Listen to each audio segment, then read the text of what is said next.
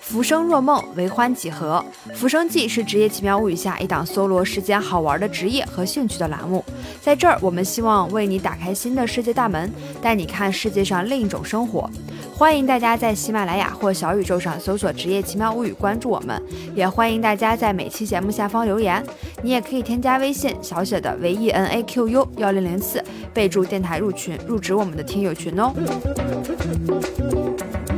Hello，大家好，我是小薇欢迎大家收听新的一期《职业奇妙物语》哈。我们今天采访的这个嘉宾的职业呢，也是非常的奇妙。这个职业呢，我在网上看过一个定义哈，叫做定格时光的人，非常浪漫的一个职业。这个职业呢，就是我们的摄影师。那先请周老师跟大家打个招呼吧。Hello，大家好，我是周森。嗯，好，周老师啊，为什么我们今天要请周老师来聊这个摄影师的这个话题呢？两个主要的原因哈。一个原因呢，也是之前看到有听友在我们的这个电台节目下方留言，特别想了解一下职业摄影师的工作是什么样子的。然后第二个原因跟我自己有关系哈，我也是特别喜欢摄影，但是我是一个特别业余的手机摄影爱好者，所以也对这个摄影很感兴趣，所以想请周老师来跟我们分享一下职业摄影师的一些工作经历。先问问周老师吧，嗯，你现在主要从事的这个职业方向的主要是哪个方向呢？呃，如果单就摄影拍摄业务本身来说，我个人现在做的主要是婚纱、婚礼、人像写真相关的这一类的。对，但是同时，其实我现在除了摄影本身的业务之外，更多的也会做一些摄影自媒体，包括摄影教学这方面的一些分享。所以我现在其实，在很多时候对外，或者说是跟我的客人，或者说我的学员，都会有这样的一个沟通，就是我我是一个摄影师，同时也是一个摄影讲师，或者说摄影老师。啊，跟大家分享一些我过去这么些年自己总结到的，可能对大家有所帮助的这样的一些摄影的技巧。对，这是我现在的一个身份。是的，是的。我在采访周老师之前哈，看过他的呃微信的视频号。然后里面有非常多的这种短视频去介绍摄影的一些知识，真的非常实用哈。我自己是从头看到了尾儿，谢谢谢谢谢谢，就不知不觉全部都划过去了，还发了很多期哈。所以大家感兴趣的也可以去看一看哈。那就要聊回说你是怎么样一步一步的做到摄影师的这个工作的哈。你大学学的是什么专业？是跟这个相关吗？呃，其实不算不算相关。我大学本科学的是市场营销的专业，在中国中国传媒大学。哦，OK，这个跟摄影真的是没有什么特别直接的关系。然后是到我。呃，真正跟摄影产生关系，其实是在我大概零八年左右。零八年那个时候，我决定考研嘛，然后在我们学校跨了专业，考到了数字媒体艺术专业，相当于跨了一个专业。那个时候还很火的这个专业。对对对对。然后数媒的话，它相对相对来讲，它会跟摄影就已经产生一定的关系了，因为数字媒体嘛，它包罗万象。你现在包括咱们说，咱们面对这种就是数字的录音，嗯，包括影像相关的，所有你能看到的东西，只要经过电脑数字化处理，你都可以归结为这里。对吧？对吧？所以那个时候我考到这个专业之后啊，在没开学之前，我就琢磨着，我完全没有相关经验嘛。我说那我就得找一个东西来入门，来试一试。那个时候再加上男孩子本身可能对这些精密仪器可能就感兴趣一点，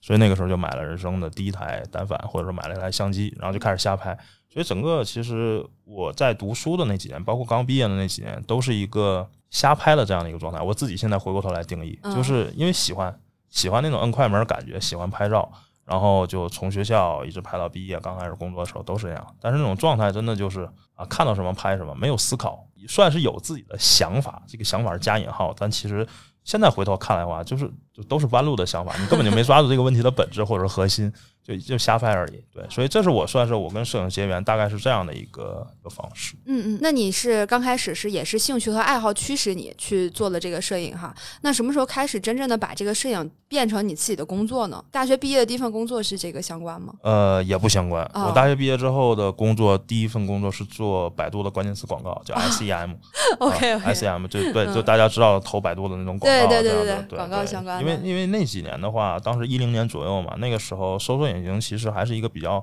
大的这样的一个渠道，那时候移动互联网还没起来嘛。对，传统互联网的话，很多人还是会通过搜索引擎啊，包括网页去获取一些信息。是的，是的。那 SEM 的工作其实当时也非常火呀。还可以，还可以。对对对。所以我当时的工作跟那个是完全没有关系。真正开始说从一个爱好偏到说职业的这样的一个话，是大概在一二一三年的时候。一二年的时候，因为我个人结婚嘛，那个时候，然后是是其实挺机缘巧合的。因为我结婚的时候，其实所有东西我就觉得都交给家里就可以了。但是因为我自己一直喜欢摄影，所以我觉得，哎，就摄影这个事儿我不能放，我我我还是得找一个我自己觉得差不多的摄影师，或者我我比较认的摄影师，因为我觉得照片那个意义不一样嘛，这样。所以那个时候我就上网搜了很多世界级的婚礼摄影的作品，咱想了解一下嘛。嗯这个这一搜不要紧啊，一搜就发现过去我自己拍的都是什么垃圾东西，这根本就不叫照片嘛。对对比就没有伤害对，你。就知道我这才叫照片嘛，对不对？这才叫摄影。你过去呢，哎，就没法说。所以就从那个时候开始，我自己就觉得有一个东西在牵引你，就内心我我讲话就内心的小火苗燃起来了，就觉得有一天我也希望我自己能够创作出一样水准的作品啊、也能拍到这样的照片。就那个时候会有这样的一个。就是初心吧，我觉得就是就是一个初心这样的一个感觉，所以到一三年的时候，也是机缘那个巧合，然后当时正好我看到当时的中国婚礼摄影论坛在招运营人员，所以那个时候就通过跟家里面的还是努力和沟通嘛，对吧？因为一开始就是家人其实会不理解，实话讲，对因为完全我没有这方面的基础，我也不是是学这个，我不干的，你就爱好，你说你要改变职业方向，你去你去往过去广告行业嘛，你要往这个方向来，非常大的一个行业的比较大的一个转变吧，所以家人会有一些不理解，这个很正常。但是沟通了之后，家人还是支持我啊，最后还是支持我说你你确实，如果你真心想干这个，或者说想往这方面走的话，这是你的兴趣和爱好所在的话，那就往这方面尝试一下。所以一三年的时候，我就辞掉原来的工作，然后来到中国婚礼摄影论坛，当时来做运营。当然，当时我们的工作其实主要就是说白了就办一件事儿，就是举办中国婚礼摄影峰会。哦，对，去一方面去请国际级的这些摄影大师，真正的摄影大师来到国内，让他们来做评委，我们来做比赛；另外一方面让他们来做老师，来做培训。这这样就是一个几天的一个峰会的内容嘛，会议内容。然后一方面是去对接国内的所有的摄影师，啊，邀请大家来参加会议。对，所以一三年的时候我就开始来做这样的一个事情。对啊，然后同时呢，因为那个时候我的身份也算有变化了嘛，然后在一些空闲的可以自己可以支配的一些时间，嗯我就去付费的去上很多摄影老师的 workshop。哦，就还是说自己先去学习了这要去学习方面的专业，知识，对对对，而且我我印象很深的就是我第一次出去上摄影师的课程，大概大概我是去台北上的，嗯 我从我所以所以就相当于我我连同课程的费用，再加上嗯。交通住宿的那种费用，我当时去上一次课可能就花掉我两个月以上的工资。天呐，对对，当时就是这样一种状态。然后回来之后，也是一方面啊，我就入职这边嘛，来做运营的工作，对接摄影师，然后对接国内的摄影师，呃，嗯对接国内和国际的这样的就是不同的摄影师。然后另外一方面呢，我就去找我周边的朋友，嗯，因为我刚结婚嘛，我一二年结婚，所以就是我周边的同学也差不多到都到了适婚的年龄。那个时候就跟大家说、o k 大家有谁要结婚，让我来拍一拍，对吧？我也不要钱，嗯然后对吧？嗯你们的婚纱交给我，你们的婚礼交给我，对吧？只要你们信任我就没问题。然后呢，再就是找一切可以可以找到的机会去去参与到实践中，去练习，去拍摄。包括其实当时我在的这个婚礼摄影论坛，他当时和北京最大的一个婚庆公司其实是一家的，因为被这个老板给收购了。这整个是一个闭环嘛，对，是一个闭环。但是当时我的身份是一个运营人员嘛，我自嗯己也没觉得自己是个摄影师。但是其实我身边有很多的这个相关的策划师的一些同事，对，所以我会跟他们说，我说，哎，我我也想试试这个东西，就是有一些免费的拍摄机会，对吧？我我也不要钱，你们让我去随便拍一些，多去实践，对吧？能能用你们就用，不用的话也无所谓，对你们有没有损失，对吧？所以就去找这种一切能实践的机会，然后就这样，然后一直到过了几个月，差不多到一三年的八月，是我们办的第一次呃这个峰会的，就是当时是在北京举办嘛，一二零一三年的八月。这个过程嘛，因为自己也在不断的拍，所以到这个时候，我觉得我们这个比赛，我觉得自己应该也参加。啊，自己应该也参加，因为因为这个机会特别难得，它是在国内相当于是就现在可能后面几年会多一些，但是当时真的很少有这种机会，你去把国际上的这些婚礼婚婚纱摄影的大师。然后把他们请到国内来，来做比赛，来做评委。因为这种比赛的形式其实都是 WPPI 嘛，就是在在国外这么多年过来，但国内其实很少。国内婚礼婚纱摄影，不说婚纱摄影，就婚礼摄影本身发展也才十几年的时间，这样，所以我觉得机会特别难得，因为你可以在现场听到这些呃摄影老师对你作品的点评，他会告诉你你的作品问题在哪儿，应该怎么来改进。啊，这个那个时候，对于我觉得对于一个任何一个阶段的一个摄影师来说，都是很关键的，我非常有意义的这样的一个事情，不应该错过。你不应该说我就看个热闹，呃评评别人的就，我觉得这个不行。所以那时候我自己也参加，反正报名费又不贵，好像十块钱一张还是什么的，对，就投嘛。嗯我自己就投了十张，就这样。啊，当然我没有我没有让任何老师知道那个是我的，因为那样的话就性质就变了，而且我觉得也没意思。我的初衷就是想老师在不知道的情况下，他才能真正跟你讲你这个东西的问题在哪儿。要知道了是你那天天抬头不见低头见的，对吧？因为我天天我在对接他们嘛，他会觉得啊这个还不错啦，怎么怎么样，这个地方改一改好就不。会给你真实的评价，他不会给我真实的评价嘛？对，所以是这样的一个考虑，然后我就匿名投了几张，结果最后的结果就就比较出乎我的意料啊、我有两张分别获得了当年的婚礼摄影大赛的一等奖，哇一个是婚礼当天的新娘单人，一个是婚纱照组别的双人类别。就结果这两张都拿了当时的一等奖，就第一名，哇，这个真的很厉害啊！就第一次参赛，然后就拿了这么大的奖，运气运气非常好，嗯运气非常好，运气非常好。所以当时就出了这个事情之后，我自己也是一其实是一种懵的状态。实话讲，我自己也是懵的状态。没想到，对，但是后来接受了这个事实之后呢，我就觉得它带给了我两方面的很大的影响。嗯第一方面是把我的信心树立起来，对，因为我一共当时从辞职，然后开始学习兼职拍，也就三四个月的时间，到我参加那次比赛，哇塞，嗯三四个月的时间，我毕竟我还是算是获得了一点点这样的一个成绩，所以对于那个阶段的我来讲，它是一个非常大的一个鼓励，让我觉得有信心，我也可以通过这个来。我能做到嘛？嗯就是就像我我的那个初心一样，我说对哎，有一天我也有机会能拍拍拍出这样的照照片片、这样的作品，就很开心，信心树立起来。另外一方面，就是因为呢，毕竟算是一个小的平台嘛，在圈子里面算是一个小的平台，圈子里面是火了，大家都知道了。对，然后嗯。大家都知道我了，然后曝光一下子曝光出来了嘛，就就哪怕就那么一瞬间啊，然后因为现场的就有很多的婚庆公司的策划师同事，哦，所以意味着我一下子我就爆单了，因为大家哇都发现你你身边还有一个这样的一个摄影师同事，还是嗯然后问他说说那个你拍婚礼吗，我说我拍呀，我想拍呀，大家来找我拍呀。他说那太好了太好了，对吧？问问你问你多少钱？我说我不要钱。他说不要钱怎么能行呢？不要钱不敢找你来拍，因为你可以不负责任嘛，对吧？你就拍拍坏了没问题嘛。他说你必须得要钱。我说我说那要啊，我说要多少？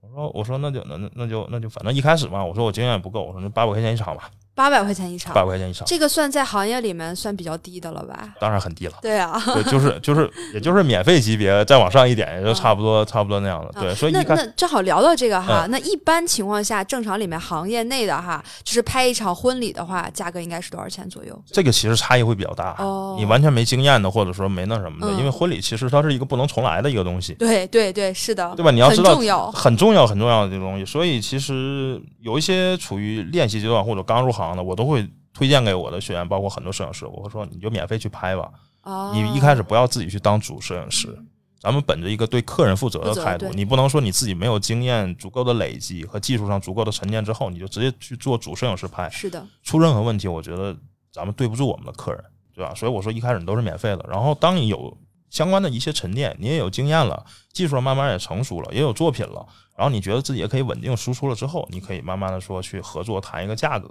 然后，所以这个时候价格其实就不一样了，就像任何一个行业都有便宜的，都有都贵的，它差异会比较大，所以可能有几百块的，然后一两千的，三四千的嗯，五六七八千的，上万上万的，也肯定上两万、三万、嗯四万、五万的，对对对所以所以可见你当 时这个八百块钱真的要的很低啊。那我觉得应该就算是一个起步价吧，嗯就是一个合作的一个起步的一个价格。对，但是后来这个价格很快就就改变了，是啊，所以这样之后，就是我的整个的工作状态就变化了。我正常还是做相关的运营相关的工作，但是周末的时候我基本上都满了，呃，拍婚礼。因为，婚礼都在周末嘛，嗯，对。周，末和节假日，所以基本上都兼职的时间就排满了，然后就快速的获得了很多的拍摄的经验这方面的一个积累，然后以及作品的一个积累，然后一直到一四年的时候，一四年的时候也是由于啊、各方面原因吧，一方面比如我太太怀孕了，哦，对对，太太怀孕了，然后那个。然后包括我自己，其实那时候实话讲，我兼职拍摄的收入已经超过了我正常的这个工资的收入。综合在一起，最后综合考虑吧，觉得哎，这个时候干嘛还不出来呢？还是 对吧？要尝试一下嘛，因为你你已经往那个方向走了，你到最后其实无非是早一年两年的事情。是的，是的其实，我觉得到那个时候阶段也没必要去去再去压制自己，或者说我稳一点吧，我再去工作或者怎么样，再再然后再试一试，其实也没必要了，因为那时候慢慢的客人已经积累起来，因为客人他一旦觉得你 OK，他就会推荐给周围的朋友来，找你来拍。是的，就是靠口碑嘛。靠口碑就可以慢慢传播。另外一方面，就是我当时个人的一个判断，就是一四年的时候，其实微博还比较火一些，嗯，还是一个最主要的一个我们的获取外界信息的公益的一个社一个平台或者说社交媒体嗯。所以很多客人也会通过微博来找摄影师。哦，其实包括我觉得，就我们这个行业啊，很多 to C 的这样的一些摄影师，很多做的好的都是第一波吃到了微博红利的，哎，是对吧？因为一零年左右嘛，那个时候摄影也开始，然后微博也开始。微博其实就是图文时代的最后的一个代表嘛，就就虽然不是特别严谨啊，但是大概是这么个意思，对对吧？所以那个时候摄影师是先天的在微博上有很大的这种优势的，嗯，因为我们有图片，你光发文字可能别人不一定说很什么，但是好的图片都是从你这儿来的，直观就就很直观，就很传播嘛，所以也给了很多摄影师跨地域发展的这样的一个可能性。哦，你像过去的话，比如我是北京摄影师，就只可能在北京只可能在北京，然后通过相关的这个行业内的渠道啊，被客人所知道。因为客人也没有其他渠道去知道其他摄影对师，但是有了微博之后不一样了，地域之间是可以穿插的。比如广州的客人看到我，哎，觉得这个摄影师拍的好，那我邀请你来拍；上海的客人也可以，对吧？就各地之间就可以有这种方向的一个变化。所以周老师那时候出差是不是特别多？全国各地请着、对对对，对抢着请你去拍。对对对，所以一四年那个时候，我自己决定说独立出来，也是这方面的一个考虑，就觉得那我再不出来，那后面肯定是你出来的越晚，然后你在这方面的红利相当于能吃的越少。是，当时微博还算是比较呢，是吧？你适当的做一些自己的，就是在这上面做一些功课，嗯多努力努力来宣传一下自己，然后来去推广一下自己，应该还是可以获得很多的一个客人。嗯，对，这是一个当时我的判断，但是后来我觉得也算印证了我这个判断吧。嗯那几年还是可以的，我的很多客人其实都是通过微博来找到我。哦，对对对，所以就一四年开始，我就完全以一个独立摄影师的一个身份。对，所以你这经历就很有意思嘛，就几次转变，第一次嗯从非本专业然后转到摄影，是因为自己非常大的兴趣和爱好，对，然后自己真的也去投入了很多。其实你刚才在讲说你花了很多的钱去学习摄影的时候，包括你进行了大量的实践，在这块儿我就想分享一下嘛，因为跟嗯职业相关的嘛，就很多人说，哎，我去学习一个新领域的知识，嗯我觉得最主要其实就两个，一个你得知道这个知识的底层逻辑，然后一个的话就是你呃你学了这个知识之后要进行大量的实践和练习。对所以刚才周老师就非常好的印证了这一点哈。谢谢。然后，而且他的成果也非常好，这么大的成就获得了这个 国家的奖项。嗯对，然后第二个转变就是，当你的副业能够产生的这个价值，或或者说的现实直白一点，就是赚的这个钱已经超过了主业的时候，势必你要去思考，我是不是要把这个副业变成主业嘛？对所以周老师也是这样做了一个选择哈。对对对对，是这样。对，所以其实我听你分享了很多都是这个成就的事情哈。啊那在这个过程中有没有经历哪些挑战，或者说比较困难的事情？挑战或者说比较困难的事情，这个 都很顺哈，感觉这这我能说没有吗？感觉整个经历都很顺，感觉你就是为摄影而生的，是吧？对，其实其实没有那么夸张，但是但是说出来好像确实有有点像凡尔赛一样，或者什么但其实没有说我获得了很高的成就，我也不觉得我自己拍的就已经已经怎么样，但是确实是，嗯，我觉得大体上啊，因为你不能只以所谓的参加比赛获得的奖项或者怎么样这些东西嗯来定义你作为一个摄影师的一个成就，我觉得不是这样的。但换另外一方面，我觉得，呃，我的这个职业现在的状态，我的职业工作的状态以及生活的状态这方面，我觉得就还好。它大体方向上是按照我就是还没进入之前大概所设想的，或者说是按照我自己相对来说比较期望的一点来发展的，就是说我的时间相对自由嗯，啊，这是一加了一个相对的，对，因为因为其实我我后面也有工作的经历，包括之前也有工作的经历，因为我会知道在北京赶早晚高峰，对吧？坐坐三个小时地铁去上班是什么样的感受，这个是心里面是非常清楚的。然后我自己也知道，这个肯定不是我的性格，对吧？因为有这样的时间，你干嘛不好，对吧？对对吧？你都 扔在路上了或者怎么样，所以。呃，一方面我觉得自己的时间相对来说可以支配，另外一方面，由于自己可支配时间，我有更多的时间可以去陪陪自己的家人和孩子。啊呃，这一点我觉得，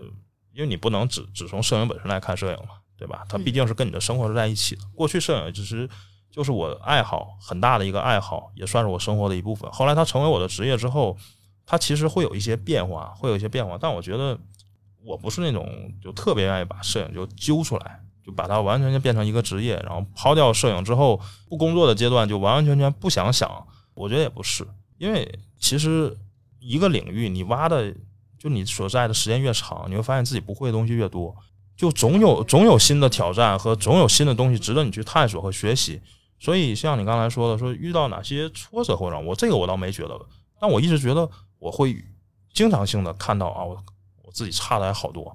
有好多这个这个东西等着我去学，等着我去那什么。所以就我我包括我后面做摄影师也还是一样，经常的状态就是去参加摄影师的课程去学习。当然后来我自己也教课嘛，我自己也去做做课程的一个分享，这是一个相互的一个过程。所以我觉得当你处于这样的一种状态的时候，你不会有什么。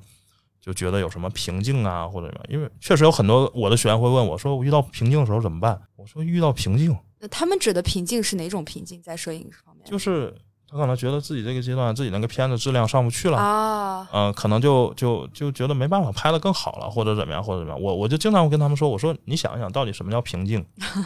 平静就是你自己已经发现不了你自己的问题，嗯，你觉得自己没有问题，所以你才会觉得自己这是平静。对。但对我来说，这是一个不存在的一个事儿。我经常看到说，我作品还差了很多，哎，然后我要去学习，我要去学习，对啊，还有很多的东西。一方面我能自己看到自己差，另外一方面你能看到好的作品有多好，嗯，对吧？知道所以你差距在你就永远觉得自己的东西是比人家是有差距的，是是不不够好的。你你怎么可能会有瓶颈的？去学嘛，对，对吧？对吧？所以这是我的一个，就是经常会有的一个被被问到的一个问题。嗯，对，所以我觉得也是这种心态嘛，对，呃，会会让我说在回答你您的这个问题的时候，我就觉得，哎，我没觉得我有什么挫折。啊对，对，因为其实实你看哈，周老师刚才分享的这个过程，就是非常明显、非常典型的一个成长型思维嘛，嗯，就是。真的，我看到我的差距在哪儿，然后我嗯愿意去学习，对或者我愿意通过我自己的大量的实践，然后去弥补这个差距。然后这个过程本身它就是一个动态的，对啊，不可能说我发展真的发展到一天就变成特别完美了，世界无敌的，这个水平。不可能的。对，一定还是会有跟其他人想要变得更好的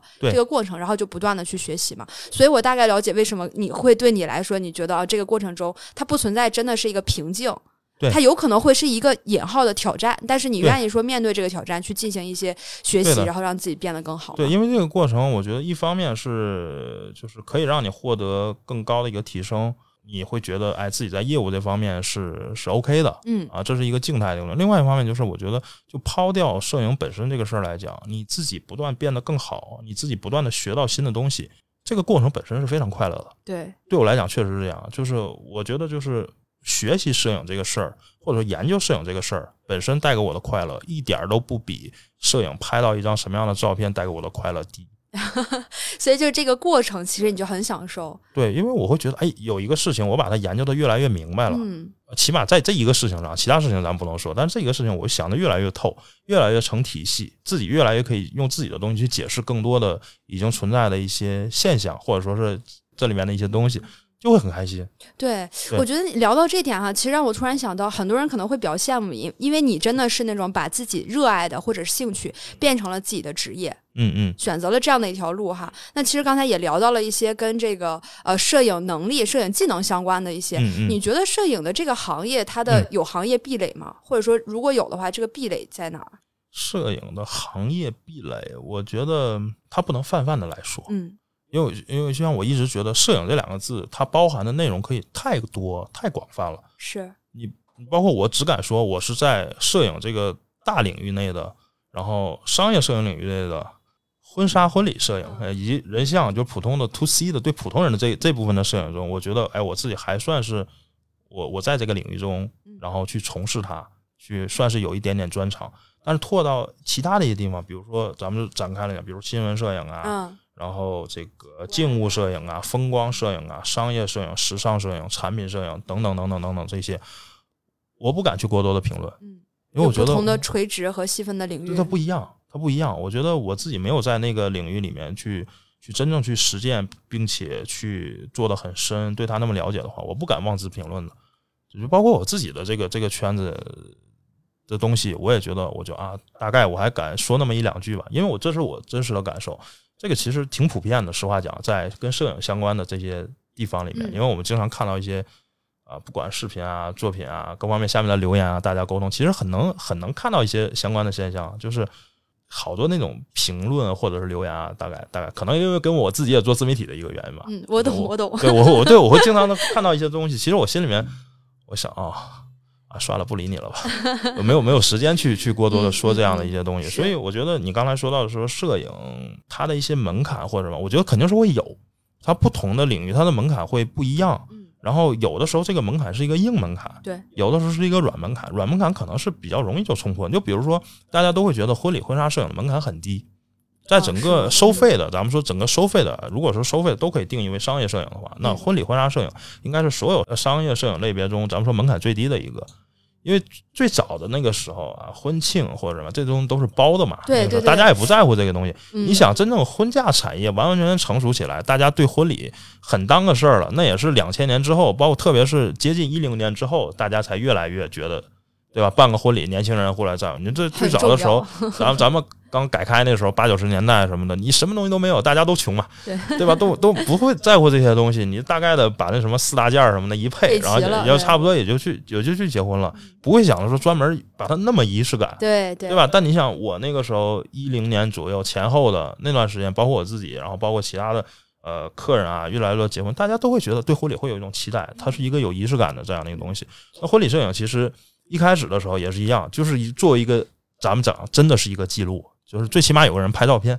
把这些照片拍下来，因为那时候可能不一定都有录像，咱们讲叫摄像嘛，对吧？对，基本上拍照片。那其实那就是觉得，哎，只要有一个人有相机，就可以了。你拍下来就比没人强，就比没人拍强，哎对吧？不像现在天天大家都可以用手机来拍，那时候没有啊，连相机都很少，是的对，吧？所以一开始你说它的门槛是什么？它的门槛就是你有一台相机，有一个相机，对你，有一个相机就好了。后来可能就你有一个稍微专业点的，就看起来更那什么的相机，比如单反啊，或者是对对对，对吧？所以一开始它的它的门槛就这样，然后大家就觉得那婚礼摄影有什么难的，对吧？我有钱我买个相机，然后就过去跟婚庆一合作就拍了嘛。软的门槛你可以这么来理解，就可以认为谁都可以去拍嗯。但是到后面呢，大家都成熟起来了，国内真正专业的全职的摄影师越来越多，也会带动了很多兼职的摄影师嗯也越来越多。这个圈子的摄影师数量不断的增加，大家的水平不断的在提升，然后你的作品质量越来越高嗯，对摄影本身的探索啊，这里面的很多东西的思考也越来越深。到最后你会发现，它的门槛不再说是所谓的硬件本身硬件了，方面本身，而是你这个摄影师，你对婚礼的理解是什么样子，嗯，你自己的拍摄理念是什么，你的技术是什么样，你拍过多少场，你的经验是什么样，你能够应对多少可能突发的这种状况，状况，这方面东西，我觉得它是一个更加高的一个门槛，嗯。真的不是什么人来，你有个相机，你就可以去拍婚礼，对对吧？你说你你是原来你是拍其他领域，你是风光摄影师，或者说你是产品经物摄影师，在你特定的领域肯定是 OK 的，但是真的把你扔到一个婚礼现场去，嗯，你不一定可以。对，我我觉得是这样，就跟你把我扔到说去拍其他的领域，我觉得我肯定也不行，我这一小白，嗯这个是很正常的一个事情。特别是什么呀？婚礼摄影还有一个特殊性，叫做不可复制，或者说不能重来。哎，是的，是的，这个就是，其实我想到一开始说给的这个摄影师的定义叫留住时光的人，其实你放在婚礼这一块儿细分领域去讲，我觉得这个更重要，对因为婚礼没有彩排的，你也不可能重新再来一次，对，因为客人也不可能重新再来一次，当天所有东西都不可能重新再来一次。他要求的是没有失误，对，没有意外。所以你们的压力也会非常大，是不是？对啊，对啊，就是婚礼摄影这个事情，我我我会，我刚开始拍的时候，我是我想的都是特别美好的这样的一些啊，我觉得拍到这样的作品很感人，然后自己又很开心，我拍的好，然后客人也满意，这么。但是拍的越来越多，就是我对这个东西的思考越来越多，其实我会看到它更多的不为人知的那一面。我真的是觉得婚礼摄影没有大家想象那么简单，那么简单是就一个事情，我说这个东西，比如说婚纱照，你万一你拍的不好不理想，如果你愿意，你多花点时间和精力，你可以重拍的。嗯是这个摄影师不行，你换一个，或者说大部分人是找影楼拍的，不是像找一样像我一样的独立摄影师来拍。嗯我那那我换，我说你那给我重拍，他给你安排一个其他摄影师，可能也会重拍，对吧？这个是觉得是可以弥补的。你包括你拍一个什么产品或者什么，你这一次没拍好，你再重拍嘛，多花点时间，你还是可以拍的。婚礼怎么重拍？婚礼没有办法重拍，你不能说因为你自己的一些原因再结一次，再结一次，这个不 不可能，这不可能重来。而且就算你说你我愿意再办一次，客人的心态呢？客人能不能都到场？亲友能不能都到场？对对吧？所以我觉得这是一个就就特别特别不一样的一个地方，对特别特别对不一样这个婚礼摄影师的一个非常大的一个挑战哈。对对对是这样的。那你有没有听说过这个市场上，或者是你经历看到的一些，在这个拍就确实发生了一些突发情况，嗯那可能没有办法说及时的一个补救，那你们后来有什么其他的方式能够去？这个我觉得是会的，嗯啊，虽然说在我这边倒没有说直接出现过，嗯嗯嗯，啊，但是因为在这个圈子里面也会看到很多行业内的一些大家知道的一些东西，肯定会有，嗯肯定会有。我觉得主要分两方面吧，一方面是这个摄影师自己无法控制的东西，他确实没有办法控制。你比如说是呃，提前一天自己身体出状况，啊，是对，或者有的时候他身体没状况，但是家里人出事儿了，就这种情况，他是他是客观上你是没有办法去完完全全避免他的，对吧？这就是这种情况就就只能说确实比较相对来说比较遗憾一点。嗯对吧？另外一方面，我觉得是有的东西是你摄影师你应该提前去把它把这方面的可能性给它降低了，嗯比如规比如说器材方面的一些问题，啊，是器材对吧？器材方面的一些问题，你的卡临时坏了，嗯没有内存了是吧？但你那个相机只有一张卡，然后它不是一个双卡槽可以备份的相机，然后你没有用两张卡来备份，这我觉得是摄影师的问题。你电池没带，嗯，只带了一块，还是还是还是只有百分之九的电量了，然后没有没有其他备用电池，你没法拍了。我觉得这是摄影师的问题，对吧？你这台相机坏了，你没有备机，我觉得是你摄影师的问题。哦，所以这些情况其实是当你成为一个比较有经验的，或者拍的比较多了，这些问题其实都是可以提前避免的。对，有些问题是可以提前避免。另外一方面，我觉得它不是问题，它是婚礼摄影本身的挑战或者说乐趣所在。就是很多人觉得婚礼摄影啊比较 low 或者什么，就是你正常一拍就行，也不用说进棚，没有那么高大上，或者你就跟着拍。呃包括咱们很多时候说婚礼摄影不叫婚礼摄影，咱们叫婚礼跟跟拍。对，跟拍这两个字本身就是跟着拍，跟着拍，大家的就是从消费者的角度，大部分就这么认为。但其实它真的就只是跟拍吗？也没有，它这里面有很高的技术含量的。对，特别是我觉得这婚礼摄影有一点就是什么呢？就是它就要求你在不同的时间、场地快速的做出反应，迅速的能够创造出相对专业一些的这样的一个作品，这是婚礼摄影独有的。不像其他的，其实大部分东西都是固定的。我一开始前期我有这样的一个策划，我要完成一个什么样的主题，恨不得说整个一张照片实现过程中所有的光位图啊，所有的场所有的场景布置、服装、化妆，提前都已经沟通好了，最后拍摄反而是最简单的一环，因为就是把已经计划好的东西实现出来。对，是的，但是婚礼这个东西你是没有办法去计划每一张的，对，对吧？他这一场从前到后，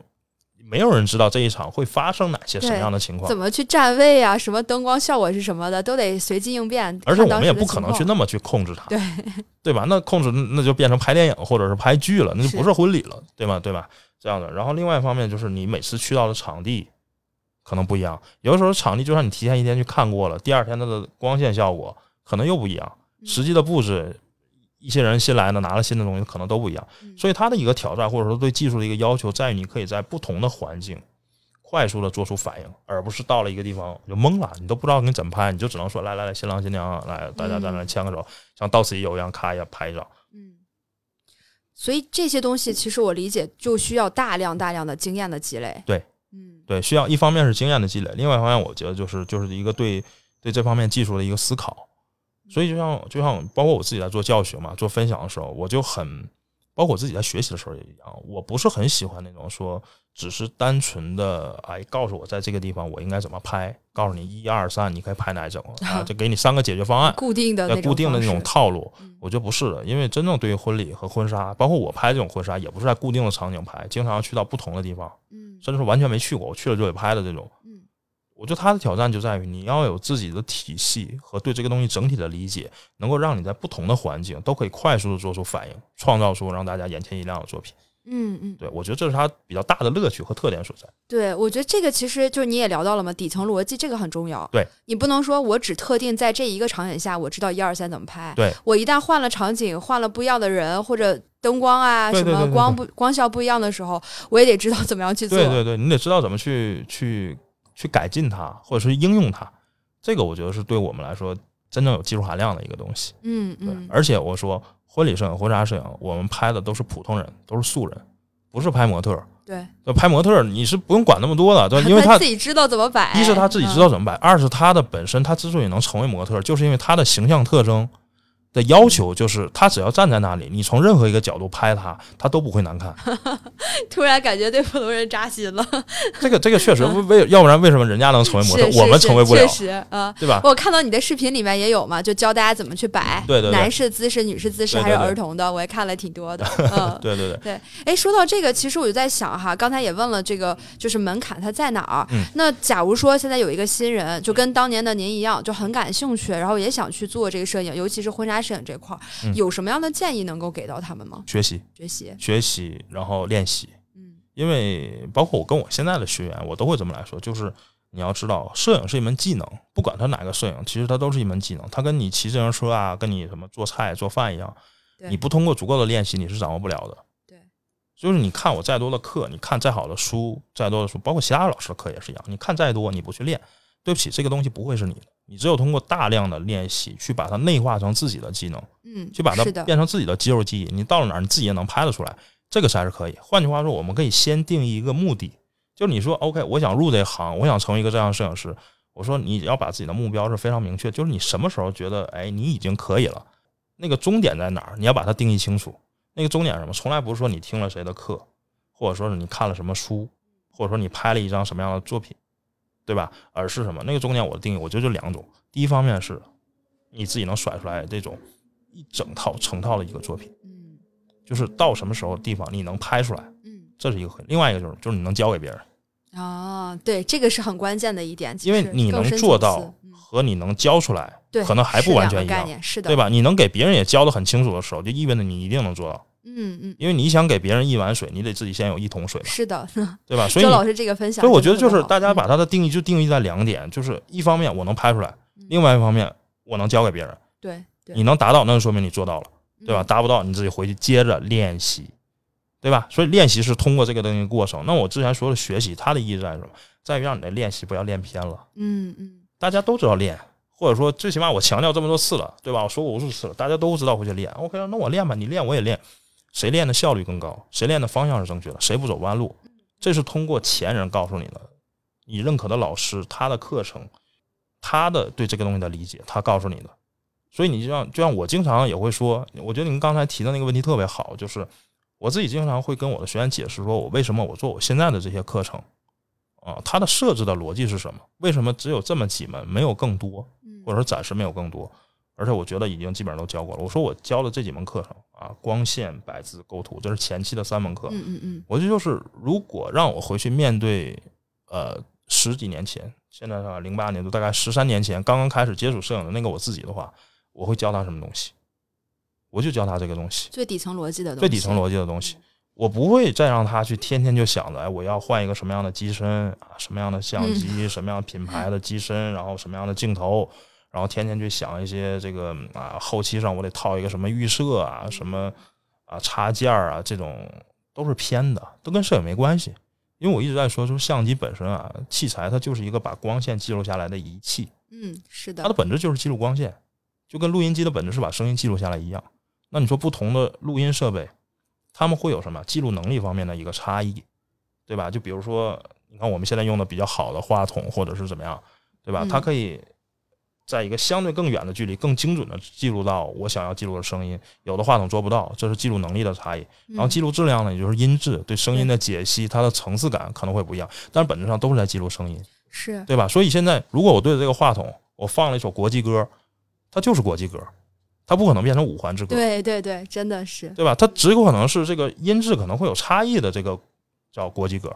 它永远不可能变成五环之歌，对不对？嗯，所以摄影我觉得是一样的，你给它一个好的光线，或者说你判断了现在那个场景此时此刻这个光线是美的，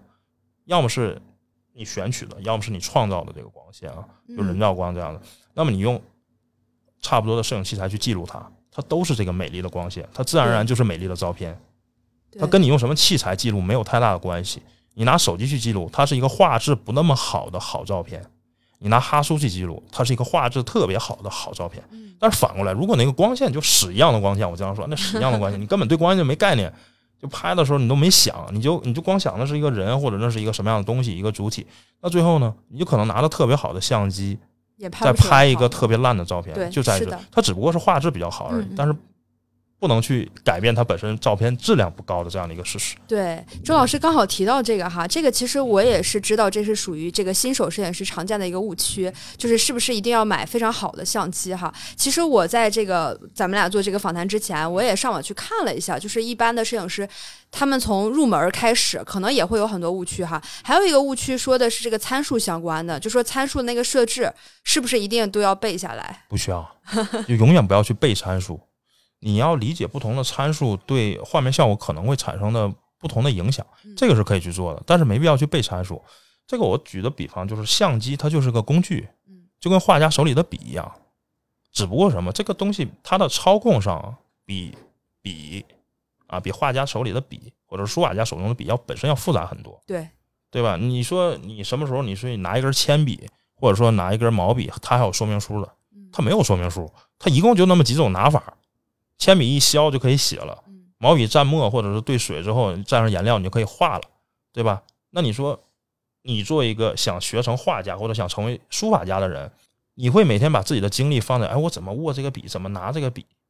把精力都放在这儿吗？我要不要换一支笔或者不会的？你更多应该去研究的是这个画面我应该怎么去设计。对，画面本身怎么样是好看的，字要怎么去做，嗯其实也是这种视觉的一种设计嘛，它才好看嘛。这个是你真正去研究的东西。嗯对吧？那引申到摄影上也是一样，你干嘛去研究相机怎么操控和设置？你可以研究，这就是一个基础上的一个掌握东西。所以我一直觉得它就是一个比较复杂的一个笔而已，嗯，是它就是一个工具，对对吧？那就是你你你给毕加索，你给梵高，他们一根粉笔随便在地上画一画，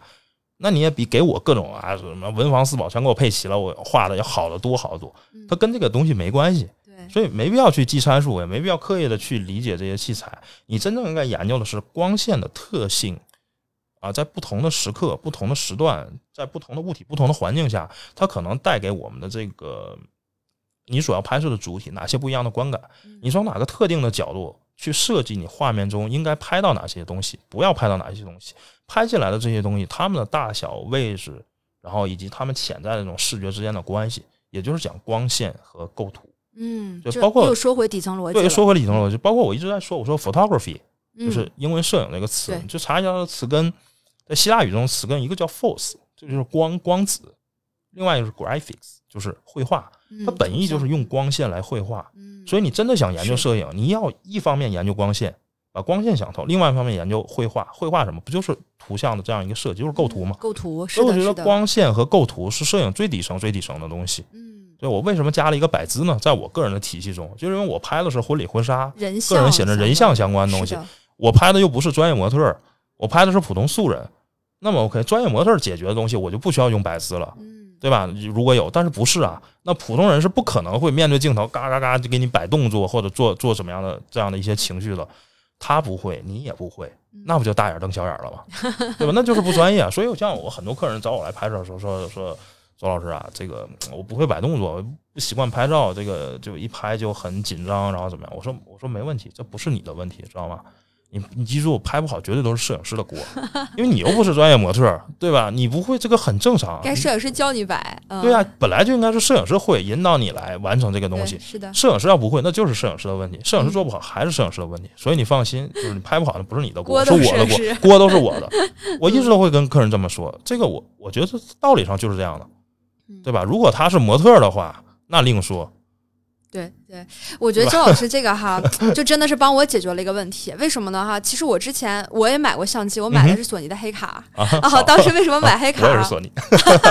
我很喜欢索尼哈，嗯当然我不懂，我并不是很懂说这个这个这个相机里面的这些嗯研究的东西哈嗯。但是我当时是因为女生嘛，可能冲着索尼的微单去的。明白？结果当时卖我相机那个人就跟我说了一句，说你不要买微单，你买这个黑卡。他说了一句话，他说黑卡呢，懂行的人一看你就特别牛。我说哦，装逼神器啊，买买买！我当时我就买了，然后回家一研究，发现确实有一些参数什么的。我刚开始的时候也是跟的我一个朋友，呃也是业余摄影嘛，就跟他去调一些参数，但是我总也记不住，而且记住了也不会用。所以我就后来就完全把这个参数这件事就忘了，我就说我就拿着这个相机，想拍出什么样的感觉，嗯我就根据自己的感觉来吧。对，然后最后出来那个画的效果，反正我自己觉得就还行，嗯因为我开拍的开心就行，我又不是专业摄影嘛，我拍的开心就行对，我就反而不会再把过多的精力放在我怎么去调参数。对。呃，刚才我觉得周老师就解答了我这个疑惑或者问题吧，以后我也不会说死记硬背一些参数的东西。就没必要死记硬背。你知道不同参数，它如果调整之后，它可能对最终画面效果有哪些影响就好了。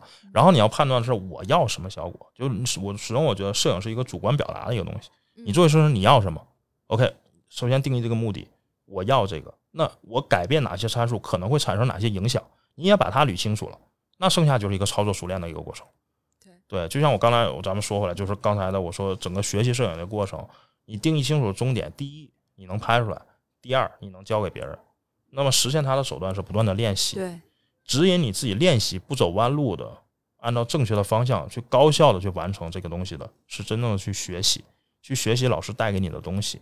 老师带给你的东西，讲的课程，你看再多遍，它不会变成你的。你只有通过练习、思考、循环往复的学、思、练，把这个东西内化成自己的东西才可以。但为什么要去学呢？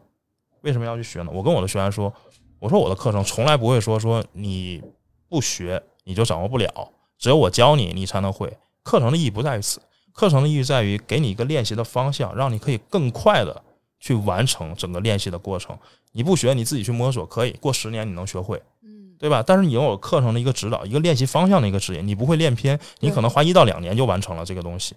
所以我觉得课程的实质意义，它一直在于花钱买时间。嗯，是的，是的，花钱买时间可这一点，就是是，我自己在学习过程也是一样，我从一开始就去花钱去学，后来也还是刚入行一四一五年的时候，不断的去花钱学，包括到现在，我觉得要有好的老师课程，我还是愿意去花钱去学习，这是让你进步最快的一种方式。对对，这个我特别认同哈，我觉得刚才周老师分享的这些，其实已经完全超出说摄影这个范畴了。你运用在其他领域都是一样的。对对对，这个底层逻辑就跟嗯那个科学练习那本书里面讲的一样嘛，就是大家。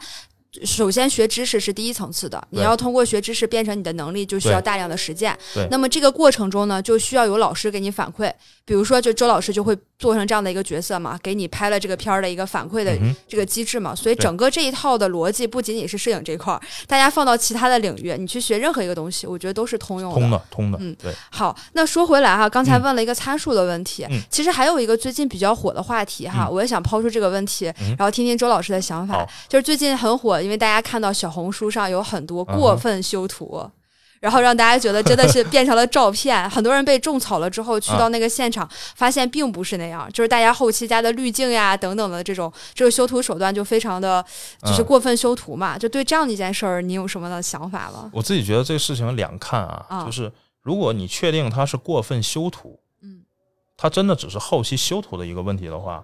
我觉得可能，嗯，更多的应该来说是一个我们大部分的普通的，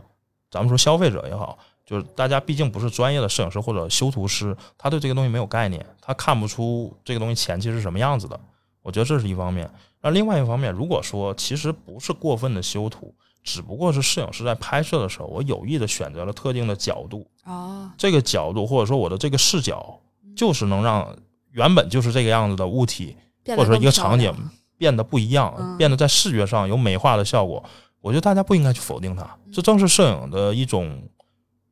功能，或者说它的一种存在的意义所在。嗯对，我想说这可能是更高级的一种表现形式。这本身我觉得是这个拍摄者或者这个摄影师本身他能力很强的哎一种体现，是的，对吧？对美的这种能抓住这个美的这对对，个点，对因为其他人发现不了，他发现了这个角度，哎，他就是看起来就是很棒，对，然后他拍下来了，他只不过是正常的用大家一个都会用到的所谓的滤镜，嗯，然后你看出来，我觉得好棒好棒，但你去了之后发现不是那样，其实不是不是那样的，是他本来就是那样的，但是你观察的视角不是那样子。嗯啊，这正是一个摄影师能力的一个证明。对我个人觉得，那就跟说本来一个人，咱们说就就长成这样子，嗯对吧？那经常会有一些摄影师或者一些客人来问，那那这个客人他就这个样子，那你去拍他怎么样拍的更好看一点？那每个人都希望这摄影师拍我自己拍的更好看一点嘛？要求摄影师会找角度，对，要求摄影师会判断，你来控制这些东西，你拍的更好。那其实要做的是一个事情啊，对吧？你摄影师的能力和技术其实它体现在这里面，对是的，对吧？另外一方面就是刚才咱们一开始说的，那如果确实没有，人家拍的也是一个比较常规的角度，但是后期确实通过很多啊技术手技术手段来 去修一个本身就不咋样的一个这样的一个场景或者一个角度，然后把它修的很那什么，你去了之后，你可以说它是照片，那就是嗯后期上他做了太多太多，在我们看来不应该做的工作了。对，那其实，那您觉得就是修图这件事儿，嗯在正常你们去拍摄的这个嗯过程中，你嗯觉得这个是一个就是非常有必要的，一定要去做的一件呃，适当的修图嗯，适当这是这样啊，我觉得还是目的决定手段。哦，你的目的，或者说，比如说我们的类别中有一类就是那种合成的那种艺术品，嗯因为它本身就是通过前期的拍摄，然后后期大量的合成的一个设计一个这样来来实现一些超现实的效果，因为本来你拍不到的这个画面，嗯这个我觉得没问题，它后期可以占很大的一个比重。说了，本身其实就是一种视觉化艺术的一个个人的一个想法的一个体现嗯。摄影和前期，呃，摄影前期和后期其实都是手段，这是 OK 的。但在一般的拍摄中，一般的拍摄中，我个人其实是不会强调说你一定要怎么怎么去修图，因为包括很多人也会有这个误区。我最开始时候也是一样，对就觉得，哎，不管拍怎么样无所谓，关键还得修嘛。后期反正有后期嘛，这个是一嗯个特别小白的，或者说是一个摄影爱好者阶段经常犯的一个问题。是他会觉得你最重要的是后期，最重要的是后期修图，你前期照片其实无所谓的，这是一个特别大的误区。包括刚才咱们说的那些器材呀、什么参数啊这些东西，就经常有人会有这样的问题，包括会有这样的一些言论。因为我自己经历过那个阶段，我在零八大概到一三年，四五年时间，基本上处于那样的一个阶段。新手都会有的这样的一个新手都会有这样一个阶段，我我太了解这是一个多大的一个误区了。因为咱们可以换一个角度来想啊，就是说，OK，如果说摄影最重要的是你用什么样的器材、什么样的机身、什么样的镜头、调什么样的参数设置，然后呢找一个特别好看的模特，然后再加上特别厉害的修图师的话，嗯那理论上就谁都能拍。你如果真的想成为一个好的摄影师，你要做的一件事儿是唯一的一件事儿，就是去赚钱，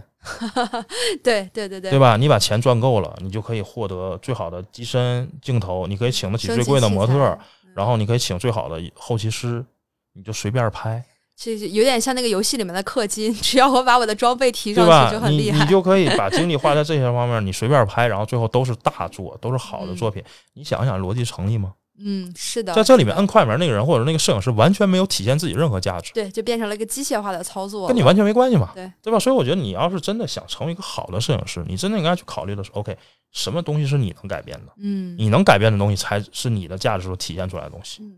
哎，说到这个，我想追问一个问题嗯哈，就是拍照的时候一定要有自己的风格化吗？因为我相信不同的摄影师，因为刚才也聊到了嘛，嗯不同摄影师站在背后摁快门的那个人会有自己的想法，嗯，会有不一样的对同样一个物体美的这个呈现，嗯。那你觉得作为一个新手摄影师，一定要去追求自己的这个风格化吗？我觉得不要刻意去追求，嗯我一直觉得风格不是你去追求的，是你在长期的拍摄实践中慢慢形成的。嗯你自己一定会自己走走向自己的那个风格，只要你真的用心，真的努力。因为什么呀？就包括我自己也是一样。你说我有风格吗？我觉得在别人看来可能有，但我自己是觉得我还没有形成所谓的我自己的风格，我还在找这个答案呢。但我这些年在做的事情是什么？就是不断的向着自己心中认为好的那个方向和美的那个东西去创作。这个美的方向或者创作，或者说这个叫灯塔一样的东西，它本身就在变。它随着我的经历、阅历以及我学到的、看到的东西，它也在变化。那我的东西也在变化，它可能变到有一天差不多定型了，那可能那个时候才能定下来。所以我不会刻意要求说，说我一定要有自己的风格，我一定要把自己的片子做成一个什么样的色调。但是在每一个时刻当下，我想做的都是把这个片子做成我现在觉得它最好看的样子。嗯然后让它自然而然的发生。可能有一天，哎，也就成为了我的一种风格，嗯，所以没必要刻意去追求，对吧？刻意追求追不到的，刻意追求所谓刻意追求风格，我觉得一定是在模仿别人。对，你看什么好看了啊？我觉得这个好，这个色调好，我就往这个方向偏，那一定不是你自己的。对对对，反而说自己通过自己的探索和练习，最后得到的那种结果，算是自己风格的一种体现哈。对，嗯。然后说到这个，其实刚才你也提到了，就是好的照片哈，为自己好的这个照片去努力。嗯那你觉得对你而言，什么叫做好的照片？啊，这问题太大了，这个这个是一个 这个很大的问题。这这是一个特别大的，我觉得根本就没有办法去把它回答好的一个问题啊，嗯加引号啊，嗯嗯，明因为白。因为就像我之前知乎上看到一个问题，就是摄影的意义是什么？哇，这你就想吧，这这是一这是一个每个人的定义会不一样。不一样的，很主观对于同样的一个东西，你每个人对它的观点都会不一样，你不可能有一个说完全客观的又又绝对正确的一个说法，对吧？所以怎么去去定义这个东西，我觉得我我也定义不了。但是我可以说的是，呃，在整个这个过程中，我会有我自己的一些感触和感受。就像我拍摄摄影，我去拍照，嗯、它带给了我很多的东西。我我举一个简单方面的一个例子啊，我不说那些我我拍了多少，我觉得让客人都觉得它很好看啊，或者怎么样这样片子。嗯我举一个最生活化的一个东西，我自己是孩子的父亲，嗯我的儿子从一四年出生到现在不断在成长，那我自己就很多时候也不一定用相机，我就拿手机拍一拍它，或者是怎么样。就整个这个过程，你单看的时候你不觉得有什么，但是当你把它串在一起的时候，这是一个独一无二的体验。嗯，我经常经常有时候在出差的时候，在飞机上或者怎么样，我我我实话讲，我都会拿出我的手机，就看自己的家里人原来的照片，就看小宝小宝宝原来的照片，他小时候那个样子，你可能在你现在已经模糊了，嗯，对吧？但是你一旦看到这个照片，你就会想起来，对，这种体验是是是不一样的。它这就像你的这个主题一样，它真的是时间的切片，嗯对吧？我们是在给时间做切片，对。而且现在我是这样的一个感觉，这个照片可以给我这样的感觉。我相信最核心的是，再过多少年之后，可能甚至我都不在了，那我的后人他在看到这个照片的时候，他不光能看到自己当时的样子，他小时候的样子，包括现在就已经少年了嘛，对吧？上小学了，他他可能也回忆不起来自己那个样。他看的照片，他能感受到；另外一方面，他看到这个照片，他能想起他的爸爸当时的心情。嗯，拍这个照片当时的情绪是什么？我觉得这个是一个非常非常宝贵的一种东西。那你说，嗯那你说摄影的意义是什么？对吧？这个这个这这真的是太太那什么了。然后对不同人他都会有不一样的体会，所以到什么时候我都觉得，就像就像我的我的工作或者生活中，我的生活工作是融在一起的。就包括我去拍婚纱，拍我去拍婚礼，我都会有对他的理解。每个人摄影师都会对婚礼有婚纱有不同的理解。那比如说婚纱这个事情，我觉得我我去拍婚纱，我拍的是什么？就很简单，我拍的是爱。嗯，对，我拍的是这两个人的爱情的故事。是我是在用光影以及构图这种手段去展示一个爱情的故事。我会希望所有看到这个照片的人，不管是不是他们本人，在我的作品中一看就是哦，这是相爱的两个人。嗯。而不是两个被安排在特定的场景，机械化的做一些动作的两个人，那个动作做的莫名其妙的，唯一的解释就是他们也不知道为什么在这个场景会这样，就摄影师让他们这么干的，就很违和，就很违和，就拍到了这样的照片。所以那样的照片在我这里我是不接受的。嗯，我甚至可以接受你技术上不完美，比如说你光线可能做的不是特别的完美，这构图这张不是特别完，但是两个人的情绪在这一瞬间体现出来了，是能看到这是真实的情侣，这是爱的。嗯，哎，我觉得可以，这就是好的照片。哇，嗯，这就是婚纱，在我来讲，这就是好的照片。嗯，那婚礼呢？婚礼会不一样一点。婚礼是你这一天的故事，是故事。嗯，从你整个筹备的阶段到整个仪式流程啊，整个这个过程中，有你和你自己亲人的，有你和自己爱人的，有你和自己最好的朋友的，这样的整个的所有的故事。这个故事可以有方方面面的细节，也可以有一个统一的一个主旋律大方向。嗯。你要完整的把这一场故事给交代下来，嗯嗯，去看到每一个故事的大方向和细节，对，这个是我觉得婚礼上最重要的、最重要的一个东西。所以其实我是在用照片来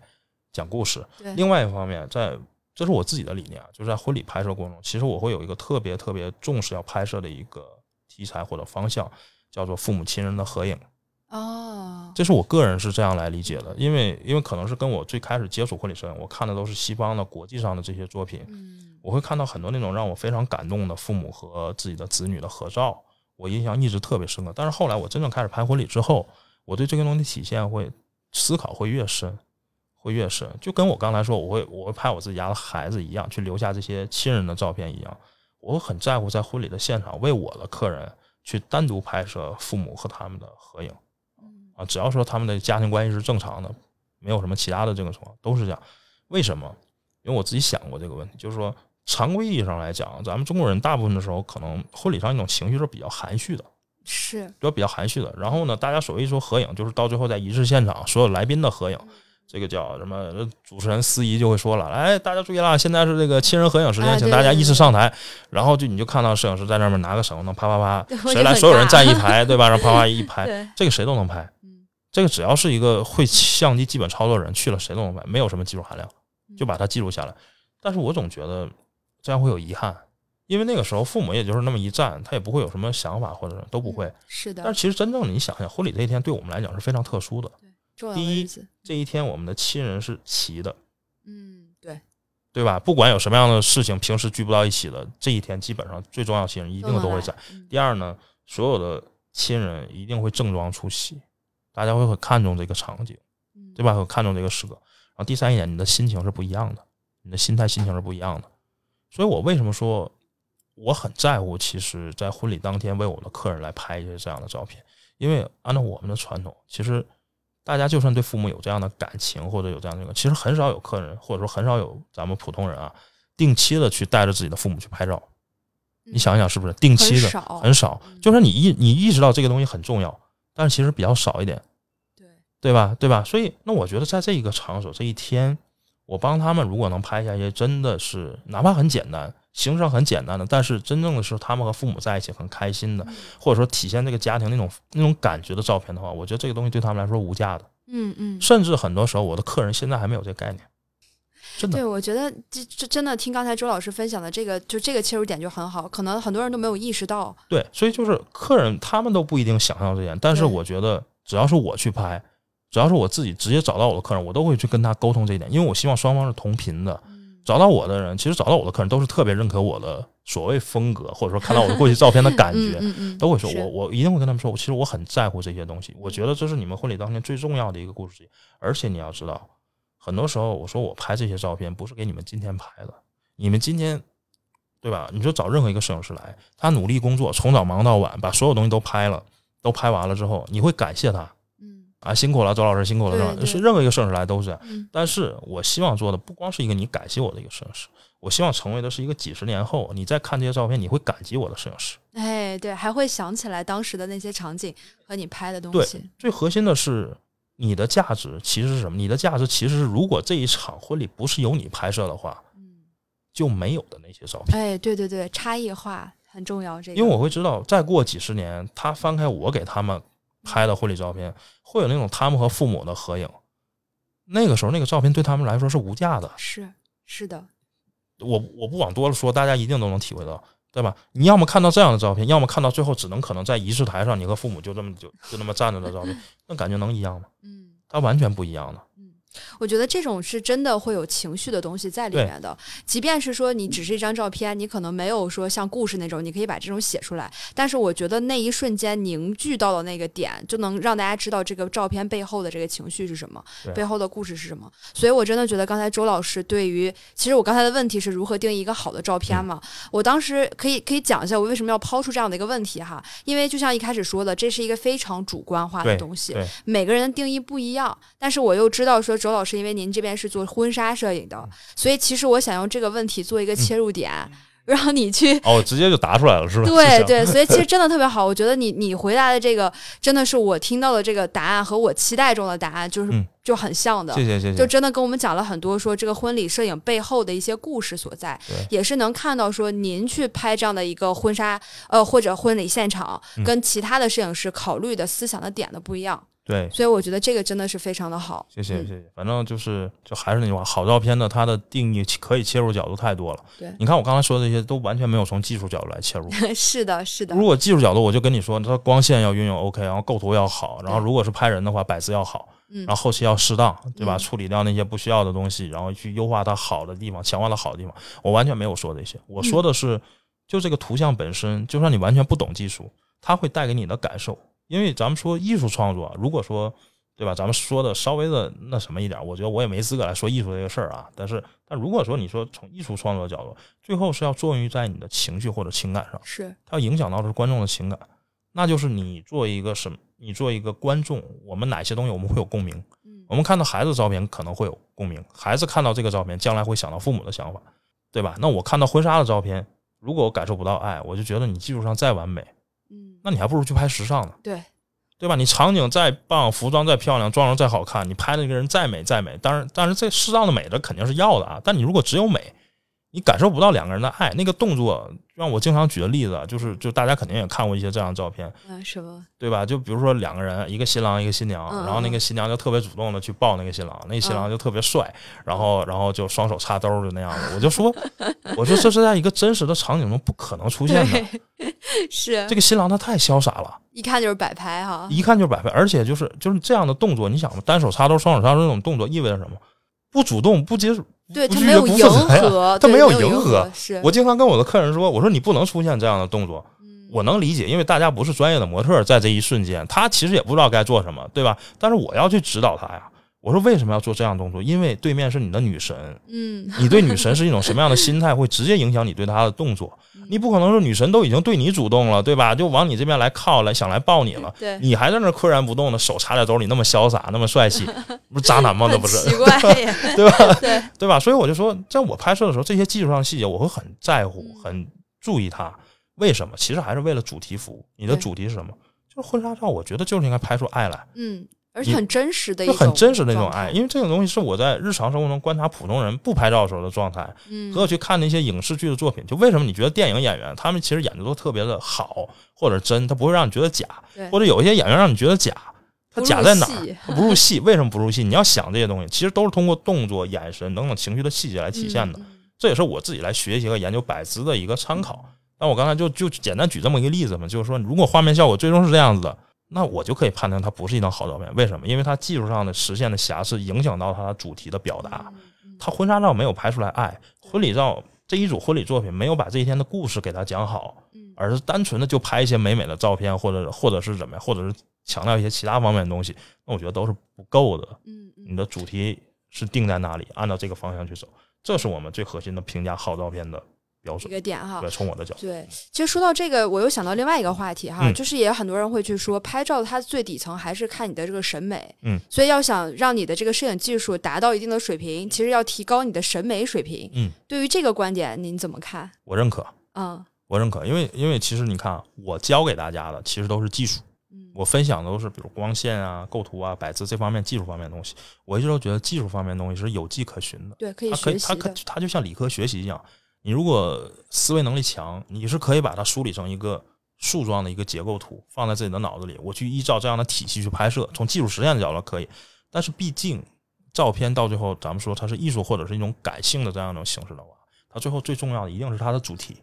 它是超越技术。像我刚才说，你哪怕没有那么复杂的技术的实现，但你主题是清晰的，我拍出来爱了，看到爱了，是可以接受的。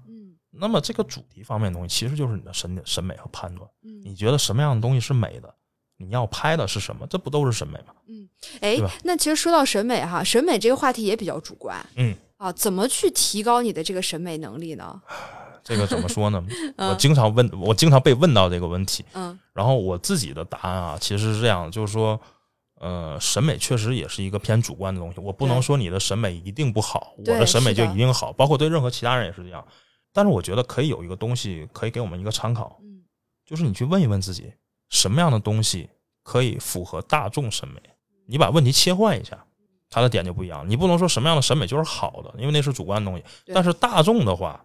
它就可以有一个，哎，我我被大部分人所认可，是是对吧？？这个可能我们就可以去探讨一些东西了，对吗？那么 OK，什么样的东西可以符合大众审美呢？我的思路再往下延伸，我觉得是这样的，就是它能够穿越时间和空间。啊，对吧？所以你去看那些公认的、流传下来的嗯这么多年、几百几百年啊，都大家都公认为是美的东西。你去看看文艺复兴时期的经典的这些画，嗯大师的作品，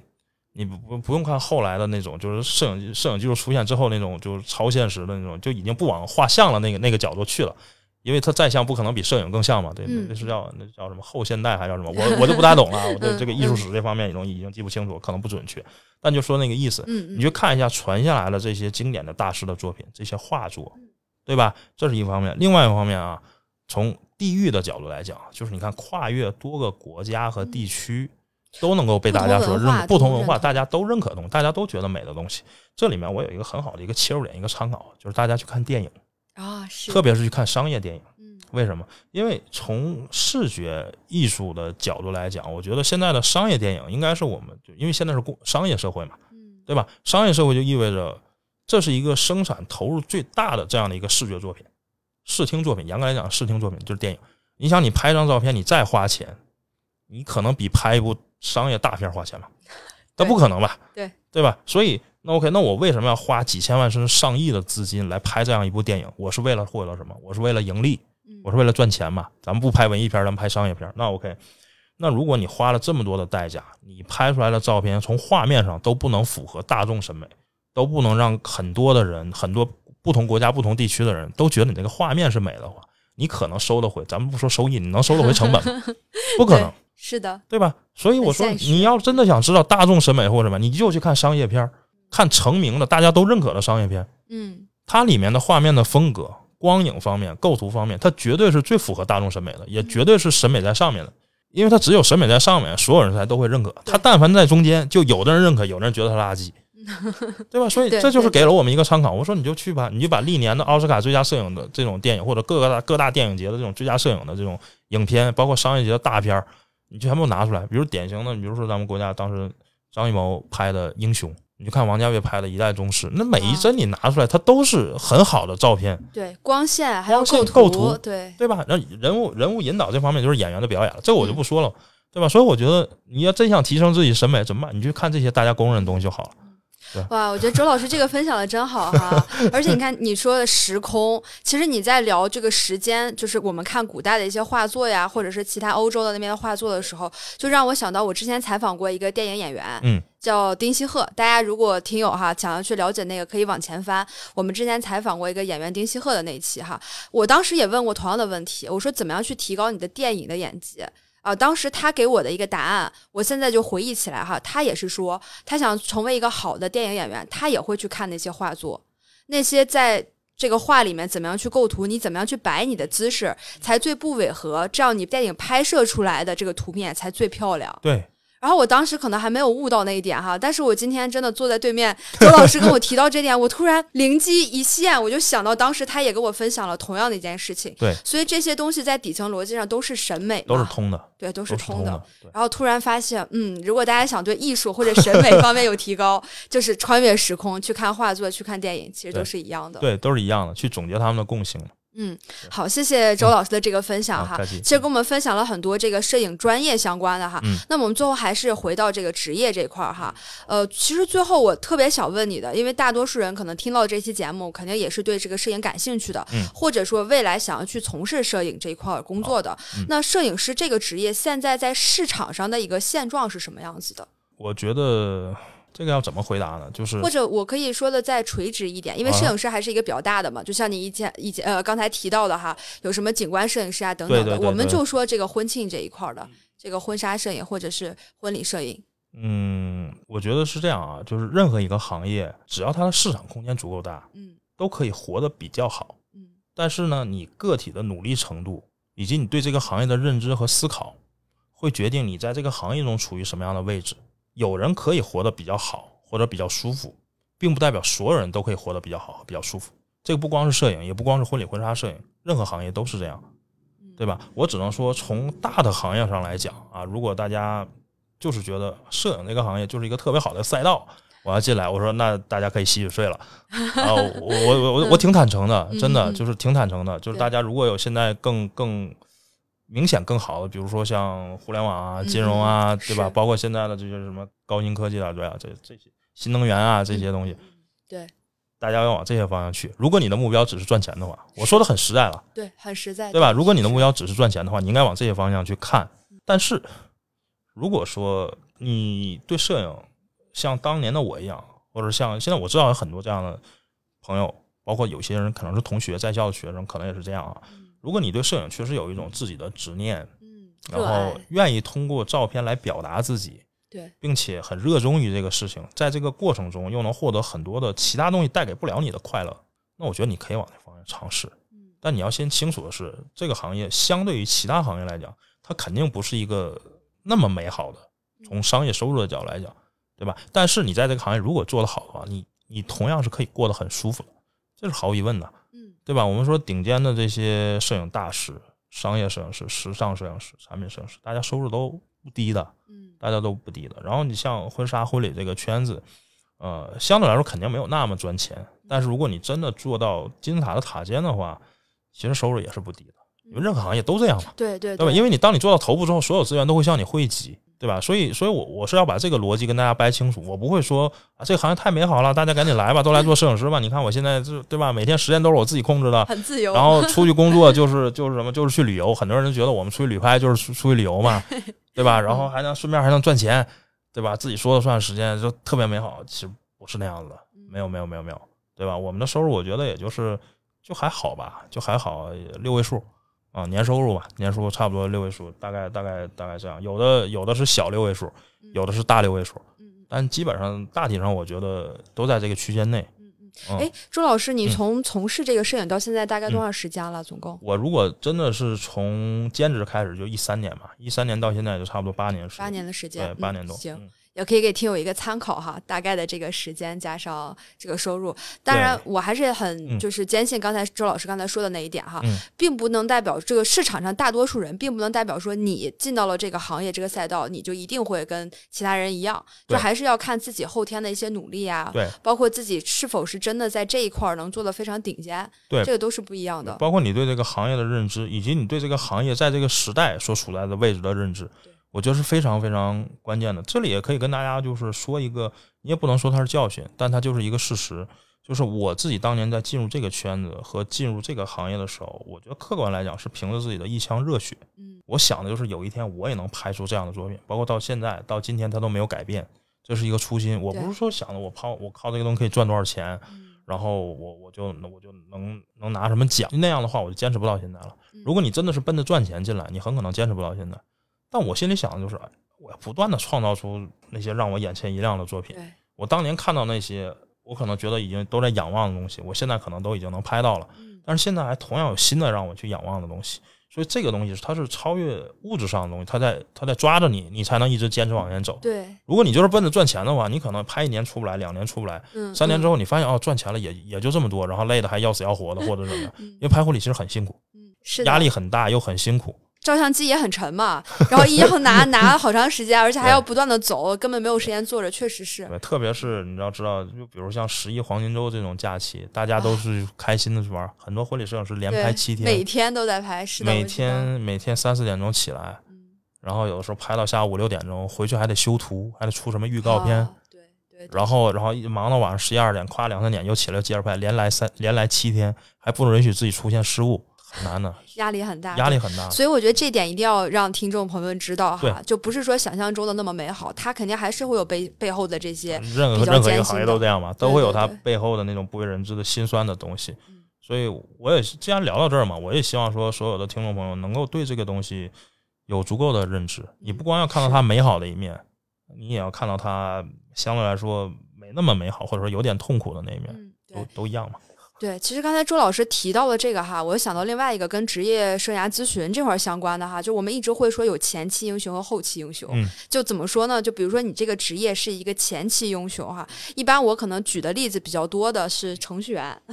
嗯，为什么说程序员是属于前期英雄呢？呃，因为确实现实来讲哈，大家都知道会有三十五岁危机，可能在三十五岁之前你做程序员的话，你赚的钱呀什么的，在前期会特别多，然后到后期的话可能会比较辛苦。对啊、呃或者是你到三十五岁危机了之后，呃，发展会比较缓慢。但是有一些职业属于后期英雄，对，就比如说我觉得摄影。还有我常举的例子，心理咨询，嗯你前期真的需要大量的去学习、去积累、去实践，嗯然后等你真的到后期你开始发力的时候，你的收入也好，嗯啊，就会就比较比较大的一个增长吧，会有一个比较大的增长。明白所？以我一般会去这样去形容这个职业哈。所以觉得周老师今天分享的这个摄影师这个行业或者这个职业来说，嗯也比较算是这种后期英雄。这个嗯这个我能插一句啊，这个这个正好你你说到这个，我觉得这个这个方向是 OK 的，就嗯很好的给大家一个参考。但是其实我觉得事实上并不是百分百贴切嗯。从嗯从摄影这个角度来讲，为什么这么说呢？因为如果说当你随着自己经验的积累、技术的长时间的这样的一个积累之后，到最后这个东西它对你更多是一个脑力的要求的话，嗯，我认可你的说法。但是摄影这个东西本身对你的体力有一定的要求，哦所以如果你的这个摄影的 类别，摄影的类别是对体力要求不那么高，嗯我觉得还 OK。但是如果是婚礼婚纱摄影，它对体力是有一定的要求的，那个、嗯那个可能就会有一点偏差。嗯嗯，所以就嗯我其实我经常也会问自己，OK，我可以拍婚礼，我可以拍婚纱，我就相信我自己的技术会不断的提升。然后呢，但是我能一直拍到六七十岁吗？到嗯到六十岁之后，我还能起那么早去拍婚礼吗？对，周老师，我觉得你这点说的特别好，就是刚才就没有想到说，其实这个还有一个体力方面的一个要求的。对，所以就是嗯如果说，比如说我是拍一些就时尚创意这方面的东西，我可能就在棚里面嗯现场的去指挥，然后其他人去帮我去实现，我只是出 idea，嗯嗯，然后去把所有东西都统筹规划好就可以。我觉得可以啊，有很多的很多时尚摄影大师，他们年龄很高了还在拍啊，都可以啊，对吧？但是婚礼可能就不一定可以了。对，所以其实我就在想哈，嗯如果想要成为一个婚礼摄影师，其实还挺难的，因为你前期需要大量的积累，然后你积累到 后期爆发的时候，又会有年龄的限制啊对。哎，所以就正好问到，其实我今天想问您最后的一个话题哈，就是你现在作为一个婚礼摄影师，你除了拍摄之外，还有什么其他的一些新的计划或者打算吗？有啊，嗯这一直都会，就其实我能想到这些，我肯定是要有准备的对对对包括我会跟大家分享，就职业生涯发展的一个问题。嗯你像我自己是作为独立摄影师，婚礼、婚纱，嗯然后包括像个人写真啊，这些是我个人主要拍摄的一个方向嗯。但同时，我一开始我就说了，我现在不光是一个摄影师，嗯我同时也觉得自己是一个摄影讲师。嗯就是这方面，其实也不是说我觉得，哎，我当摄影师当不长久，我必须得去教课或者怎么样，就是就是都有的考虑，在于我自己本身是一个又喜欢拍，嗯又喜欢研究拍，还愿意跟大家分享我的研究的这样一个人，这就是我个人的一个性格。我就觉得把这事儿我说过了嘛，我把这事儿想的明白了之后，我就很爽，对对吧？那我如何证明我把这事儿想的明白了呢？就是其他人都不明白，我能给他讲明白，对对对也，说明我确实想明白嘛。这个是一个相辅相成的一个过程。我在整个做教学或者做分享的过程中，也对我的思路是一遍又一遍的理清。所以我的状态，包括到现在，我已经开始是这样，就是一方面该拍摄的拍摄，我去拍摄所有跟我有缘的客人啊，真正找到我的、认可我的风格啊，各方面都觉得贴切的客人啊，我会继续的来拍摄。但是另外一方面，我也不希望自己一年从头到尾就一直都在拍摄，因为那样的话本身。体力是一方面，另外一方面对我正常的生活也是一个影响。因为你要知道，摄影师不光是拍摄那一天工作，拍完回去还得修图呢，是，还得跟客人沟通，对吧？这个这个要往哪个方向走？前前期的沟通、拍摄、后期的修图，所有的所有这些东西都是我自己做嘛，因为我做独立摄影师的。所以就在这儿哈，我突然想插一点哈，就大家真的是要意识到这个问题。我的工作不仅仅就是。呃，婚礼摄影师的工作不仅仅是说这一天你出现在现场，前期和后期其实这个时间你都要加上，都是你的工作量，都要算在里面。对，这所以所以就说有人说啊，为啥你拍照可能啊可能相对贵一点，对吧？我说 这个咱们也没必要过多的去解释嘛，就是任何东西都有便宜有贵的，对对吧？这个这个就大家都了解就好了，它不是一个单纯的说我就出现摁快门的这种，我前面多少年有多少积累，我跟您沟通的过程，大家是不是同频？拍摄完了之后，我还要做哪些工作？嗯，是吧？这都是好多东西都是看不见的，是吧？然后咱们说回来，所以我一方面现在在拍摄，不断拍摄啊，只要是有缘分的客人，嗯，比如原来的客人拍摄过了之后，他会介绍周围的朋友找我来拍摄。然后新进的一些跟我有过接触的啊，找到来的，最近有备婚需求的一些客人了解了。快快快，我还没结婚，先排上。对，然后可能就会有像像您这样的，对吧？咱们在咱们在相识的时候，您可能没这个需求，但是沟通了之后，你觉得理念特别贴切，可能过两年你就会来找我，对对吧？但这是为了找你拍婚纱摄影，必须去结个婚，是吧？是吧？所以就是就是这样的一些状态。它是比较常见的，但是我现在的心态其实挺佛系的，嗯，就是找到我的有缘分的，咱们该拍就拍，嗯，对吧？然后不太那什么的，可能或者聊两句就觉得不太那什么，我就比较佛系的就不拍了。观念不一样，观念不一样。然后我自己也可以有更多时间干嘛？去做一些新的积累。比如说我一开始提到，我现在就做自媒体，对，自媒体主要其实以摄影教学分享为主的。因为这是相当于是另外一条线，嗯，不是说你能分享一下吗？你的自媒体现在都在哪些平台？大家怎么去关注？呃，其实就是就像你一开始提到视频号一样，就所有的视频平台我基本上都在，大家都可以去搜我的名字周深 Forest，就是加了一个森林的英文，对对，因为区别一下，叫周深的人太多了，嗯，所以我就加上了周深 Forest，包括我的公众号啊、B 站、抖音、快手啊、小红书啊等等的微博什么的，全是这一个名字，都是统一的，对对对。然后我在这上面。是以自媒体的形式出现，由于现在视频大家都知道，现在视频时代了嘛，已经。对。我从一九年开始就也已经意识到这个问题，所以就已经在切换这个方向。嗯。我在做这些方面的一个分享，对吧？当然也有一些作品的一个展示，但是相对来说，大家如果看的话，看到更多还是我在教日常的摄影的技巧。嗯。这张照片的一个拍摄思路，对我的理念就是，嗯，你像我的这个领域吧，其实它不可能说是大火特火，它本身这个赛道就决定了。嗯，它不像一些日常化的、娱乐化的一些，对吧？剧情类的一些东西，可能说它的粉丝受众比较大，所以它会比较火。不会的，但是我相信，呃，有相当一部分的喜欢摄影的、想去提升自己摄影技术的人，他们是有机会去看到我的内容。我只需要把握一点，就是提供给大家真正对大家有用的东西。这就是我做每条视频的初心、初心或者是原则嘛。我觉得这样的一个咱们所谓账号，或者说做一个自媒体，它是会长久的。它会长久一点，所以我我在积累的也都是这些方面的一个东西，啊，对，所以大家如果感兴趣啊，真的想去。去看一些我自己日常的一些分享的话，都可以去各个平台来看一下。对对对对对，这个我真的很推荐哈，因为我一开始节目开始的时候也讲了，我对这个事情其实很感兴趣。嗯，然后我真的看了周深老师的这个 视频号哈，关键我要说的是什么呢？就是他的视频号不仅仅是说告诉你这个是什么什么，他是有场景的，他会带着场景，然后让你非常有意思，看到他是怎么拍的同时，告诉你他为什么这么拍，这个很重要，就是背后的这个底层逻辑。对，因为因为在我过去学习摄影的时候，没有人。这么教啊，嗯，对吧？就没有人这么教啊，对，所有人都告诉你了，在这个场景，你光圈怎么设定，ISO 怎么设定，快门怎么设定，然后呢，模特什么呀，看这里，看这里，啪就拍了，你看的很热闹，对，但其实到了现场你拍不出来，嗯嗯，你完全不会有任何的思路来拍。那我觉得最直接的就是，OK，在一个现场，我告诉大家我是怎么看光的，我是怎么看这个场景去取构图，然后呢，人物上做什么样的动作来做一个配合，其实就我说的。我的付费课程讲的光线、白姿、构图，嗯，就这一方面的一个应用，最底层逻辑的，最底层的一个逻辑的，在技巧化的这样的一个应用，很多这样的案例，嗯，对，所以这就是我大部分的时候拍摄的一个内容。当然，从现在我也希望自己的内容更多元化一点，就可以做的呃更更不一样一点。这也是我近期在不断在思考的一些、嗯一些点。我相信后面做的内容嘛，我我也在尝试去有更多的一个变化。好呀，很期待后期的这个视频 作对，品。谢谢谢谢。对，所以我的状态就是一方面拍摄，然后一方面做自媒体，嗯，做自媒体，然后做教学的分享。培训，然后现在也有很多我的就是从粉丝成为我的付费的学员，嗯。呃，课程的学员，包括线下课程的学员嗯，包括线上训练营的学员，包括也有一对一的这种最最最那什么的这种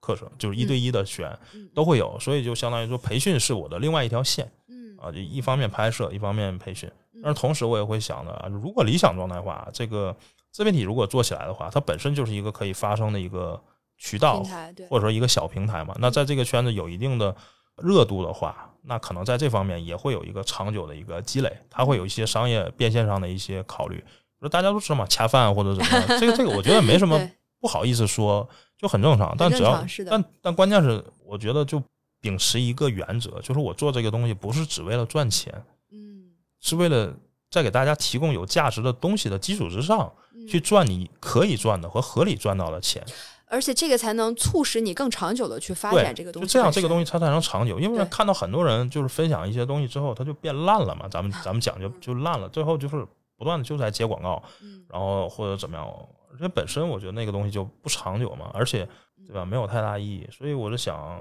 自媒体这块的东西，在我看来啊，它是一个像你说的那种那个叫什么叫什么后期英雄啊，对吧？这样的，因为它的一个增长曲线，我觉得是你做起来之后应该是指数性质的对往上。当然，前提是你运营的好，做得好，嗯对吧？但是像我拍摄业务本身呢，可能到了一定的年龄，我的体力不允许我再去那样拍，我可能一年拍个一场两场可能还行，嗯对吧？再再多了可能就不行了，嗯对吧？那我就同期考虑了这个东西，就可以去去从工作的角度或者从发展的角度去弥补拍摄业务本身受限于我年龄增长的这样的一些不足。嗯，也是非常长远的一个规划和对，这是我个人的一些想法吧。对啊对，也就是我现在的判断，也是我现在在做的事儿，嗯所以都跟大家分享了。因为咱们今天的这个 主题不就是这个职业发展这方面的东西吗？对，好，谢谢周嗯老师。我觉得其实，在节目里面真的跟我们分享了很多哈，不管是这个摄影专业方向的东西，嗯还是自己对摄影的一些思考，包括嗯自己的一个经历哈。我相信这期节目肯定大家就收获很多，包括我自己在内。我觉得真的，我也问了很多我自己特别感兴趣的一些问题 啊。好好好，谢谢周老师。那么大家对周老师的一些作品感兴趣的话，欢迎大家继续关注周老师的一些视频号哈。我也会把周老师各个平台的 ID 和名字都会放在我们这期电台节目的下方。好，谢谢，那谢。谢大家，谢谢周老师。不客气，我也谢谢小薇，然后谢谢大家，很高兴有这样的一个机会能够跟大家交流，谢好吧谢周老？师。对对对，也欢迎大家关注我各个平台的这个账号啊啊，然后有什么问题大家都可以给我留言。好的，好的啊，，当然，如果你有拍摄方面的一个需求啊，像或者说将来有这个拍摄方面的一个需求，也欢迎来找我。赶紧预约，赶紧抢位，每一年的席位不多了哈对，不管是拍婚纱、婚礼，还是拍个人写真，还是说想学习摄影，都欢迎大家呃多多交流吧。就像我说的，这个都是缘分，对吧？就能在能在一个咱们说一个音频的节目中，与大家以这样的一种方式去结识或者见面，我觉得也都是缘分。啊，欢迎一切有缘人来来找我，对吧？啊，我也我也我也拍摄有缘人，就很开心，就这对。，说明大家都是同频的哈。对对对对。好，谢谢周老师。那么我们今天的节目就先到这儿啦。好的，好的，OK，谢谢大家，拜拜，拜拜拜拜，再见，拜拜。